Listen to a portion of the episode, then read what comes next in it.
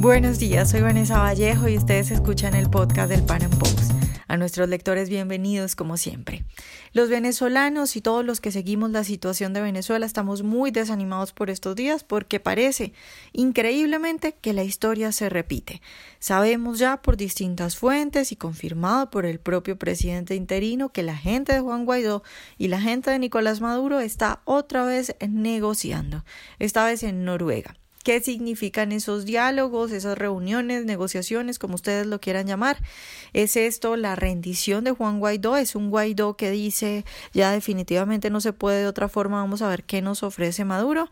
¿Hay una negociación escondida para repartirse el poder entre socialistas? Bueno, pues estas y otras preguntas que se hacen hoy todos los venezolanos las comentamos en nuestro podcast. Nuestro invitado de hoy es César Sabas, él es licenciado en estudios internacionales de la Universidad Central de Venezuela, máster en Relaciones Internacionales y Políticas de Seguridad de la Universidad de Toulouse y doctorando en Ciencias Políticas de esa misma universidad. César, buenos días y gracias por estar otra vez con nosotros. Hola Vanessa, muchas gracias a ti por la invitación y un saludo a todos quienes nos escuchan. Bueno César, pues sabemos ya confirmado por el propio Juan Guaidó que la gente del presidente interino se está reuniendo con la gente de Maduro. Y yo empiezo preguntándote tú qué crees que significa eso, es decir, me refiero a que si crees que estamos viendo ya un Guaidó que se rinde y dice no hay más que una negociación con Maduro, no tengo otra opción, no puedo de otras formas y, y, pues bueno, voy en una posición un poco de derrotado, si se quiere decir así, a ver qué me ofrece Maduro, o si crees que esto puede tener otro tinte y más bien puede ser otra cosa eh, y no tenemos a un Guaidó derrotado, sino, sino pues otra cuestión o otro, otro tono de la negociación. Sí, yo sí creo que Juan Guaidó va a este diálogo derrotado, sin ningún tipo de estrategia convincente. Eh, creo, por lo que ya hemos visto estos cinco, más de cinco meses que han pasado, que, el liderazgo de Juan Guaidó ha sido pues nefasto. Eh, yo no, nunca he llegado a considerar que él es de los integrantes de la falsa oposición, es decir, que esta gente que hace oposición al régimen, pero por debajo de cuerda tiene negocios con, con el régimen, como si hay altos personeros de la oposición que tienen negocios con el régimen. Más bien, eh, siempre he visto en Juan Guaidó una persona que es incapaz, incapaz de liderar por lo menos este tipo de procesos. Y se demostró en estos cinco meses. Además de que él nunca tuvo un liderazgo. Juan Guaidó hasta el 23 de enero era una figura prácticamente desconocida en la, en la sociedad venezolana. Y de paso no tiene liderazgo dentro del partido, porque el liderazgo lo tiene Leopoldo López, que ha sido uno de los peores estrategas que ha dado la historia de Venezuela, y el tiempo lo ha demostrado. Entonces, eh, pues eh, Juan Guaidó nunca se planteó la, la posibilidad de una intervención real de Estados Unidos en Venezuela. Pensó que esto iba a ser mucho más fácil de lo que realmente fue. Por eso es que Juan Guaidó ni siquiera se dignó a ir a Estados Unidos, mandó a la esposa y él llegó a ir eh, a, países que, podrían tener una, una intervención muy secundaria en el proceso venezolano como Ecuador. Pues él, no, él fue a Ecuador, pero no fue a Estados Unidos. Ya por ahí ya tú ves eh, hasta qué punto él pensaba que, que, una intervención iba a ser necesaria. Y pues después del, del fallido intento de levantamiento del 30 de abril, eh, el cual se demostró que no tenía ningún tipo de coordinación con altos mandos de las Fuerzas Armadas y que ni siquiera pudieron articular eh, un verdadero movimiento armado en contra de Nicolás Maduro, pues Juan Guaidó se siente derrotado. Eh, dentro, teniendo una posición dividida porque hay muchos factores que no desean una intervención de Estados Unidos en Venezuela porque le temen en parte a que pueda haber justicia y que pueda salir eh, muchos de los eh, tratos que han hecho debajo de cuerda con el régimen. Así que él se ve obligado a ir a la negociación en Noruega, un terreno ampliamente favorable para Nicolás Maduro y de paso estas negociaciones conducidas por Cuba en las cuales Juan Guaidó no tiene absolutamente nada que ganar, pero el gobierno sí tiene que ganar. Por lo menos gana tiempo, que es lo que está buscando el régimen principalmente. César, ¿en qué términos crees tú que se están dando estas reuniones? Me refiero a qué crees tú que le puede estar ofreciendo Maduro, la gente de Maduro a Juan Guaidó, porque eh, yo sí veo, digamos, un ambiente, una, un clima muy preocupante. Eh, veo, por ejemplo, a un Guaidó que según medios internacionales va de casa en casa escondiéndose a sus colaboradores refugiados en embajadas, otros presos. Eh, vemos también que el país que está organizando todo, pues es nada más y nada menos que Noruega, que obviamente uno puede decir que está más del lado de Maduro que del lado de Guaidó.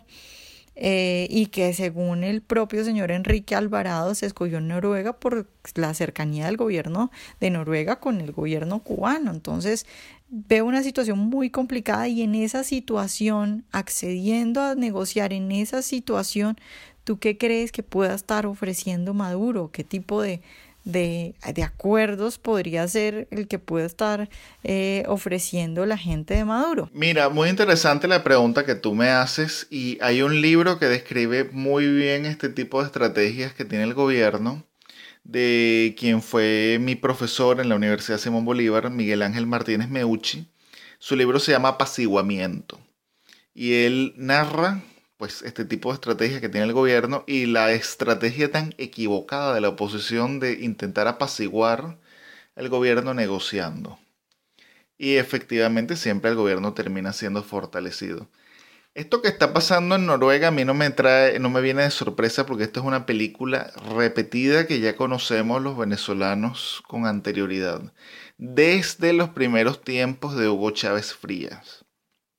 Esto empezó con eh, César Gaviria cuando era secretario general de la OEA. Hizo, mm, en ese, no recuerdo bien cómo se llamaba, mesas de diálogo, rondas de diálogo eh, con la oposición, en los cuales al final nunca mm, paraban en nada. Lo que se hacía era pues eh, perder el tiempo, dialogando, el gobierno al final nunca cedía y después al final el gobierno lo que hacía era haber ganado tiempo y la oposición haber perdido tiempo. Esto se repitió en varias oportunidades. Yo me acuerdo en el 2014, después de, del intento de la salida de Leopoldo López, que por cierto él se entregó personalmente a la policía, demostrando su, su carencia de, de, de inteligencia estratégica, porque un líder no se puede entregar al enemigo eh, físicamente no se puede entregar. Nelson Mandela lo arrestaron, pero es que no se entregó, lo, lo, arrestaron.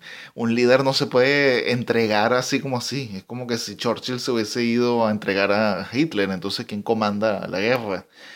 Pues bueno, cuando sí, eh, después del 2014, después de esta salida de, Leopoldo López, se hicieron también unos diálogos en Miraflores, por cierto, en el terreno de Nicolás Maduro, y él dejó muy claro que eso no eran negociaciones, eran simplemente diálogos, es decir, intercambio de ideas, pero no, iba, no se iba a negociar. ¿Y qué terminó pasando? Pues nada, perder el tiempo. La oposición al final nunca llegaba a ningún tipo de acuerdo y el gobierno ganaba tiempo. En este caso yo creo que Nicolás Maduro no está ofreciendo absolutamente nada porque no puede ofrecer absolutamente nada. Venezuela está en un juego suma cero. ¿Qué significa suma cero? Que quien gana todo, o sea, o ganas todo o pierdes todo, pero no hay nada que ceder. Es decir, o sale el régimen o se queda, pero aquí no hay ningún punto medio porque la simple existencia de este narco régimen, que estamos hablando también del narcotráfico, con su modelo económico, político y social está acabando, está asesinando a toda la población. Ya no se trata de ceder algo o que ellos se queden con algo. Esto no es una cuestión de dinero, que no nos estamos dividiendo dinero o parcelas de territorio. Esto es una cuestión existencial. Y por eso es que hay millones de venezolanos que están incluso exponiendo su vida para emigrar porque simple y llanamente no pueden quedarse en el país. Entonces tenemos aquí un juego suma cero. Estados Unidos así lo ha entendido también, o es que el régimen se queda o es que el régimen cae, pero no hay ningún tipo de negociación. Estamos hablando ya en la naturaleza misma del régimen. Entonces, ¿qué puede eh, proponer Nicolás Maduro? Pues absolutamente nada. Nicolás Maduro no puede ofrecer una salida democrática, no puede ofrecer elecciones limpias porque sabe que las va a perder. Y eso quiere decir que sale. Y si sale, quiere decir que se enfrentan a la justicia. Diosdado Cabello tampoco las puede aceptar. Proponer un cambio de modelo político, social y económico tampoco es posible, porque eso significaría que ellos pierdan el monopolio hegemónico que tienen del país y que a largo plazo vayan perdiendo el poder. Entonces tampoco lo quieren y quieren, y especialmente los fanáticos del socialismo ortodoxo, quieren seguir con su proceso. Entonces no hay absolutamente nada que ofrecer. Maduro nunca le va a ofrecer una salida democrática a, Juan Guaidó o a los venezolanos porque simple y llanamente no puede. Así que estas son negociaciones que están condenadas a morir. Y mucho menos teniendo detrás Cuba, como tú bien lo señalas, que es precisamente el gran padrino de este mismo régimen. El hecho de que Cuba esté eh, apadrinando estas negociaciones quiere decir que son negociaciones que van a garantizar sí o sí los intereses de Cuba en Venezuela, es decir, que el régimen se mantenga. Conclusión, lo que se está es perdiendo el tiempo y lo que se ha hecho es traicionar a nuestros verdaderos aliados internacionales. El gobierno no ha metido preso a Juan Guaidó porque eh, todavía está muy, digamos, a la expectativa de que hará Estados Unidos. Si nosotros vemos eh, no es el único régimen que está a la expectativa. Hay otros como Irán. Por ejemplo, Irán antes estaba mucho más eh, hostil hacia Estados Unidos, desafiante. Y cuando llega Trump, baja la guardia, baja el tono y está a la expectativa. Igual está haciendo el régimen de Maduro, porque en realidad ninguno quiere provocar a Trump. Y, lo, y la estrategia que están haciendo es ganar tiempo a esperar a que Trump pase, porque Trump no se va a quedar toda la vida en la Casa Blanca el ayatollah de Irán sí se va a quedar toda la vida en, la, eh, en, en Teherán. El régimen de Maduro sí se va a quedar si nadie lo tumba. Entonces lo que hacen es bajar la guardia, no provocar a Trump, estar lo más moderados posible y pues esperar que pase la, la tormenta pero este, a Juan Guaidó lo han ido cercando, han ido eh, arrestando a sus colaboradores o los han ido persiguiendo, no lo han atacado a él personalmente, pero lo han ido cercando. Y eh, cuando el gobierno se sienta fuerte, por eso es que está ganando eh, tiempo, cuando el gobierno se sienta fuerte, ahí sí podrá hacer lo que quiera con Juan Guaidó. César, quiero preguntarte por una idea también que me tiene muy pensativa y es algo que se ha expuesto en diferentes medios en Estados Unidos, lo mencionó Jaime Bailey en su programa, también Orlando Bandaño en el Pan Am Post con sus fuentes que siempre son muy buenas ha estado hablando al respecto y es esto eh, de que Guaidó habría rechazado esas negociaciones eh, eso dice el New York Times, eh, por lo menos que en un principio Guaidó las habría rechazado. Luego Bailey habla de que Leopoldo le dijo a Guaidó lo que tenía que hacer, como si lo hubiera mandado. Entonces Bailey dice que le parece que Guaidó no le debe poner cuidado a Leopoldo López y que más bien lo debe mandar para el carajo. Eh, como, si, como si fuera pues Leopoldo el que hubiera eh, armado todo esto y Guaidó el que en una posición pasiva le tocó aceptar. De hecho, también lo leí en otro medio que decía eh, que, esto, que, que esto había sido las negociaciones pues entre la gente de Guaidó y la gente de Maduro habían sido aprobadas por Leopoldo López y en ningún momento se hablaba de Guaidó. Entonces, te quiero preguntar por esa posibilidad, eh, por la posibilidad de un Guaidó que hay que hacer acá, digamos, un inciso, un Guaidó que yo siempre vi muy débil de carácter y me parece esta entonces pues una cosa muy en línea con el carácter que yo siempre critiqué de Guaidó. Y entonces esa posibilidad de que tengamos un Guaidó que en realidad no esté manejando tanto lo que está ocurriendo y que en realidad puedan ser otros personajes o que tal vez esté dando una, pelea por, el poder, por decirlo de alguna forma, entre Guaidó y Leopoldo López. Pero bueno, ¿tú, tú cómo ves eh, estas cuestiones que te estoy mencionando que se mencionan en diferentes medios? Mira, el problema es que Juan Guaidó hasta hace poco era una figura prácticamente fantasmal en la política venezolana y ni siquiera era una figura de peso verdadero dentro del Partido Voluntad Popular. Es decir, bueno, era diputado, tenía su peso, no era un simple militante, pero no era ni de lejos uno de los grandes dirigentes del partido. ¿Por qué Juan Guaidó llega? Porque precisamente pues le tocaba a Voluntad Popular la presidencia por una cuestión de, digamos, de que le tocaba.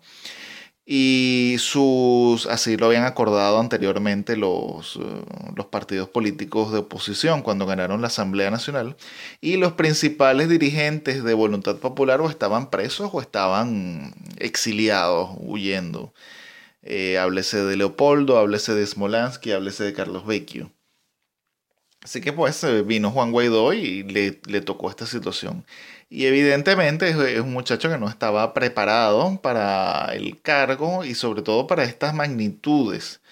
Porque si hubiese sido presidente interino de un país tranquilo, estable, pues todavía, pero estas magnitudes, un país en guerra, que él todavía no ha asimilado que es un país que está en guerra. Es decir, él, él es el líder de una facción en guerra.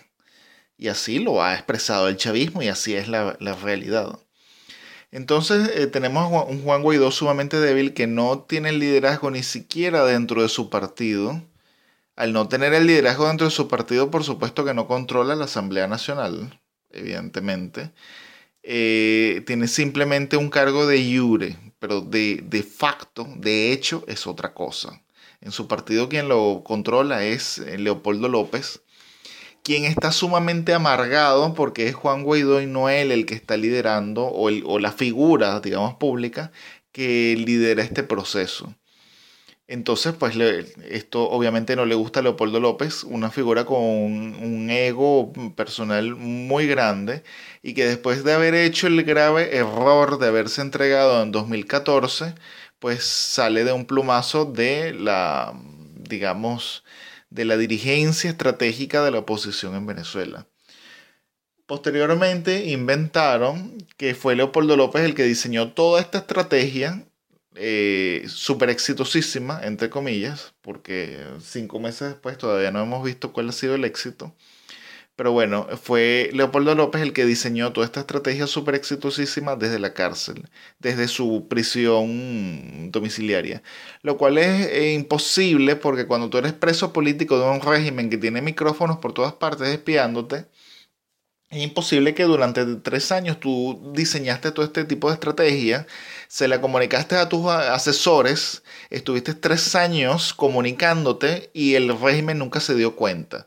Es decir, hace falta una especie de poder telepático para poderse haber comunicado con sus con sus seguidores y asesores sin que el régimen sin que el régimen se hubiese dado cuenta de lo que estaba sucediendo.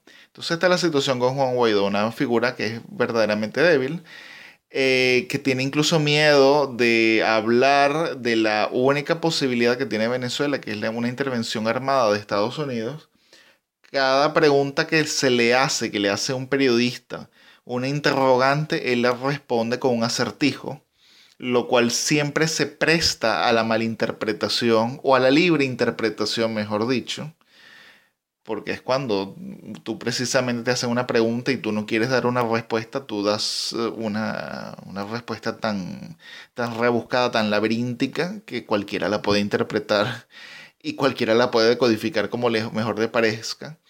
Entonces, pues este es el escenario que tenemos con Juan Guaidó. Efectivamente, tenemos a un presidente de Iure que es sumamente débil y que no es quien está coordinando de facto lo que está pasando dentro de la oposición.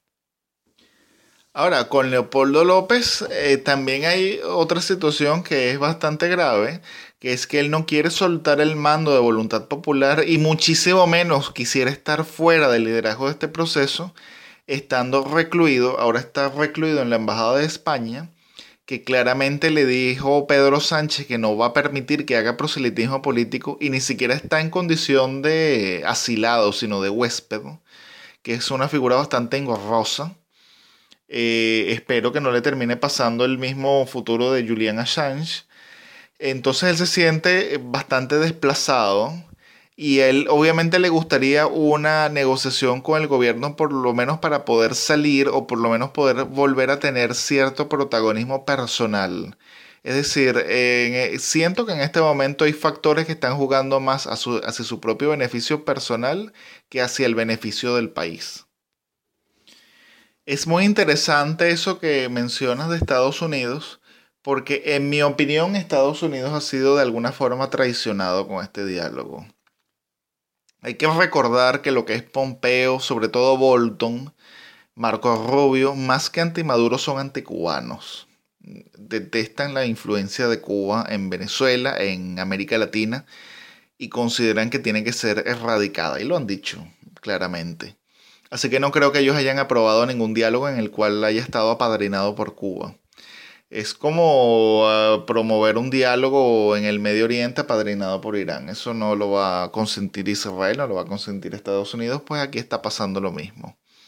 Así que creo que esto les tomó por sorpresa y en efecto las declaraciones que hemos eh, escuchado, por ejemplo, Lindsey Graham, que es uno de los senadores eh, republicanos más eh, influyentes, llegó a escribir en el Wall Street Journal que hay que erradicar la influencia de Cuba en Venezuela y propuso, por ejemplo, hacer lo que hizo Donald Reagan en Grenada, una isla del Caribe, en Grenada, que fue que la, la intervino militarmente para sacar la influencia cubana. Es decir, él está proponiendo la intervención armada. Eh, o por ejemplo, Elliot Abrams, que desconfía fuertemente del diálogo en Noruega, y especialmente porque está padrenado por Cuba, y dice algo que es muy lógico, que va a buscar Cuba, pues sus intereses que se mantenga el régimen. Entonces creo que este diálogo de alguna forma les cayó por sorpresa. Creo que fue bastante decepcionante, especialmente para una administración como la administración Trump, que se ha dedicado desde que llegó a la Casa Blanca tener una postura anticubana, anticastrista, que eh, se opuso férreamente al acercamiento de Barack Obama con, con los Castro, cediendo política y económicamente a cambio de nada. Entonces no creo que este diálogo les haya quedado bien. El problema que ellos tienen es que no ven ninguna otra alternativa para ellos en Venezuela. Eh, recientemente ahora estamos escuchando hablar, por ejemplo, del el, jefe del Comando Sur, que está hablando y está alertando sobre la situación en Venezuela y él dice, bueno, los militares nunca vamos a decir qué es lo que vamos a hacer, simplemente lo hacemos. Creo que este diálogo en Cuba sí va a afectar la relación que ha tenido Guaidó con Estados Unidos, pero como te digo, hasta ahora Estados Unidos no ve una alternativa y se topa con este diálogo, entonces ellos están evaluando a ver qué hacer. Pero lo que se está observando, por ejemplo, lo, que ha dicho Lindsey Graham o Elliot Abrams, es que siguen en su postura anti Nicolás Maduro y anti Cuba, pero están como que dudosos a ver pues qué hacen con esta oposición que es sumamente inepta. Ahora Estados Unidos se está topando con una realidad que nos hemos topado los venezolanos que hemos visto claro este proceso desde hace 20 años, que es tener una oposición por un lado cómplice y por otro lado sumamente inepta. Y no sabemos cuál, cuál de, los de, los dos lados es peor, que ha sido precisamente eso, la ineptitud y la incompetencia y la complicidad de la oposición la que ha mantenido el régimen durante 20 años. César, ya para terminar te quiero preguntar por Estados Unidos, porque bueno, Estados Unidos viene siendo la única esperanza de Venezuela tal vez. Y bueno, eh, hace poco y en diferentes actuaciones, pues vimos de verdad que había eh, un actuar coordinado entre Estados Unidos y entre la gente de Guaidó. Era evidente que ahí se estaban coordinando cosas, que Guaidó no estaba actuando solo y hace poco también vimos eh, durante más de una semana, más o menos una gira de medios de personajes muy importantes en Estados Unidos, eh, diciendo y apuntando a que era posible una intervención o una ayuda militar en Venezuela. En este momento todo ha estado callado, Estados Unidos se ha quedado callado, pero es que tenemos esto de las negociaciones entre la gente de Juan Guaidó y la gente de Maduro. Entonces te quiero preguntar, ¿tú cómo crees que le ha caído esto a Estados Unidos? Porque además también lo que parece según diferentes fuentes es que Estados Unidos no tenía ni idea, no le pidieron permiso, no se enteraron, les cayó esto de sorpresa de estas negociaciones y entonces, ¿cómo crees tú que va a reaccionar Estados Unidos cuál va a ser eh, la posición que tome ahora que se sabe pues de estas negociaciones y qué es lo que podemos esperar nosotros de Estados Unidos y de, la relación que tenía con Venezuela. Lo que yo sí veo grave con el caso de Estados Unidos es que Estados Unidos, por más que sea una potencia democrática que respeta desde alguna forma el derecho internacional y sobre todo el derecho de los países. Entonces, ¿qué sucede? Si Estados Unidos reconoció a Juan Guaidó como presidente, quiere decir que una solicitud del presidente de Venezuela de intervención o de cooperación, como más le gusta decir a Juan Guaidó, de cooperación militar es de jure, es decir, es de derecho. Entonces Estados Unidos se puede meter. Si Juan Guaidó no dice nada, este, o sigue hablando en su lenguaje laberíntico que queda a la libre interpretación, entonces va a estar muy complicado para Estados Unidos tener una excusa para meterse. Y decir, bueno, yo voy a apresar a Nicolás Maduro, voy a apresar a Diosdado, me lo está pidiendo el presidente Juan Guaidó, vamos a cooperar, le va a ser muy difícil. Le va a ser muy difícil decir, bueno, yo estoy apoyando a Juan Guaidó, Juan Guaidó no quiere intervención, pero yo aún así me meto. Va a ser muy difícil. Entonces, estas negociaciones le cayeron, pero como anillo al dedo a Nicolás Maduro, porque es darle tiempo darle oxígeno al régimen y esperar a ver si hay otra coyuntura que desvía la atención internacional y especialmente la atención de Estados Unidos y eh, baja pues la atención que le han estado dando a Venezuela o, o cae en la escala de prioridades. Por ejemplo, eh, podría ser el fracaso de mm, negociaciones con Corea del Norte, que Corea del Norte empiece a ensayar otra vez misiles nucleares, que estalle otro problema grave en el Medio Oriente, que se agudice la crisis con China, etc. Entonces, eh, Venezuela no, no tiene tiempo, la oposición no tiene tiempo. Este es el tiempo de la oposición, que ya lo ha ido perdiendo y ya ha ido mermando eh, el ímpetu. Así que el gobierno precisamente lo que necesita es eso, pues ir a diálogo, que Estados Unidos vuelva a desviar la atención, que ahora Estados Unidos de paso se siente de alguna forma dejado de lado por la misma posición, por, por, la misma posición que ha apoyado y por la misma posición que, que Donald Trump se ha jugado parte de su carrera política, porque esto hay que decirlo. El año que viene vienen elecciones en Estados Unidos y la situación de Venezuela va a, va a ser sacada en la campaña. Entonces el que Donald Trump se haya involucrado quiere decir que pues lo compromete a hablar en la campaña que ha hecho y cuáles han sido sus resultados.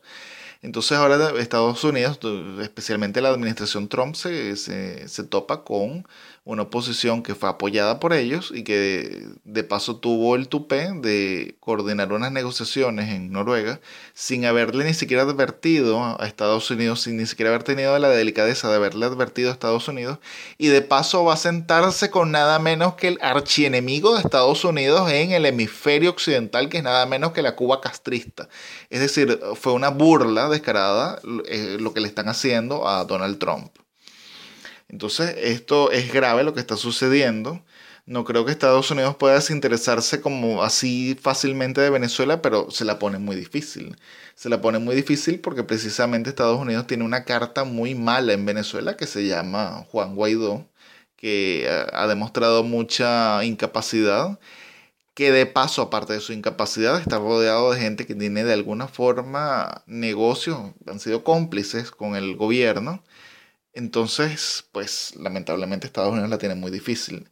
No soy, digamos, tan pesimista, pero tampoco soy tan optimista con el futuro de Venezuela ante este escenario. Ojalá hayan disfrutado nuestra entrevista de hoy. Recuerden seguirnos en nuestro canal de YouTube y en nuestras redes sociales y nos vemos en un próximo Panam Podcast.